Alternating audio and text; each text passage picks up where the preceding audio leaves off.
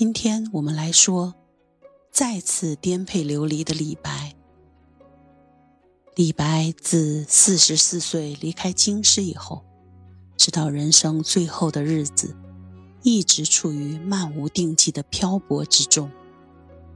正如《淮南卧病书怀》里所写：“万里无主人，一生独为客。”他想起了家中的小女儿，十分难过，写下“何年是归日，雨泪下孤舟”的诗句。天宝十四年，他五十六岁，安禄山造反，李白带着他的第二任妻子开始了漂泊。李白的第二任妻子是他四十四岁时认识的。也是一位大家之后，是宗楚客的亲孙女宗氏。宗楚客是武则天时期的宰相，可谓一人之下，万人之上。李白与他的相遇十分浪漫。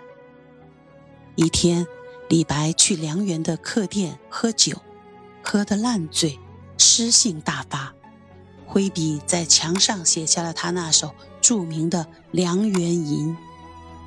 在他走后不久，宗室带着丫鬟来到梁园，一眼便看到了这首诗。在他看得入迷的时候，店小二见到墙上写了不少字，正想找抹布准备擦掉，宗室拦着不让擦，花了一千两银子把那面墙买下，留下一段千金买璧的佳话。李白不久后听说了这件事，十分感动。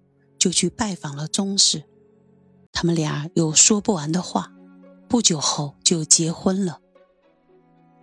天宝十五年，唐玄宗避难入蜀，永王李璘是唐玄宗的第十六个儿子，他也想做皇帝，擅自带兵东下，请孔子的三十七世孙孔朝父帮他的忙，有三次遣使。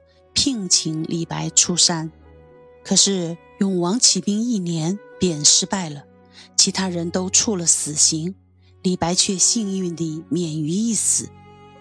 原来李白以前救过郭子仪，而郭子仪如今是平安史之乱的名将，说话很有分量。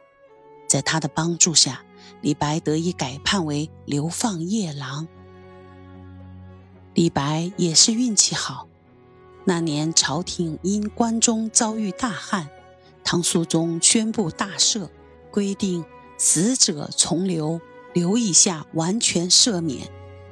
当时他正在流放途中，才走到巫山，便得以放归。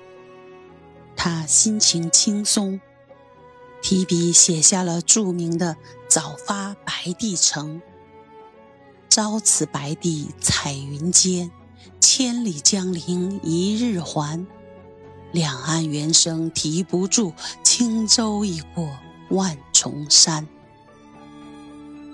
李白经过长期的辗转流离，终于获得了自由，但是却仍然居无定所。当时他有个族叔李阳冰，时任当涂县令，也是唐代最有名的篆书家。李白便去投靠，李阳冰很欣赏李白的文才，便将李白安顿下来，在生活上多方照顾。然而不幸的是，没几年，李白便死于当涂。临终前，把一生诗作托付给了李阳冰。李阳冰不负重托，用精美的书法把书稿重新抄录。编成《草堂集》二十卷，还为诗集写了一篇序言。可以说，李白的诗作之所以流传千古，除了本身具有很高的思想性和艺术性外，李阳冰的编辑整理也是功不可没的。关于李白之死，众说纷纭，莫衷一是。传说里有三种死法。其一是醉死，其二是病死，其三是溺死。第一种死法见诸《旧唐书》，说李白以饮酒过度，醉死于宣城。第二种死法，以见诸其他正史或专家学者的考证之说，说当李光弼东镇临淮时，李白不顾六十一岁的高龄，闻讯前往请缨杀敌，希望在垂暮之年为挽救国家危亡而尽力，因病中途返回，次年病死于当涂。而第三种说法。则多见于民间传说，说李白在江上饮酒，因醉跳入水中作月而溺死。大概人们认为如此浪漫的死法，才像谪仙诗人李白。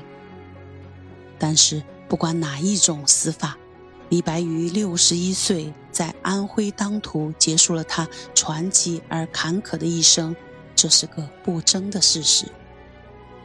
正如《将进酒》中“君不见黄河之水天上来，奔流到海不复回”。李白的诗就像黄河之水，滚滚滔滔。他想象力丰富，情感热烈。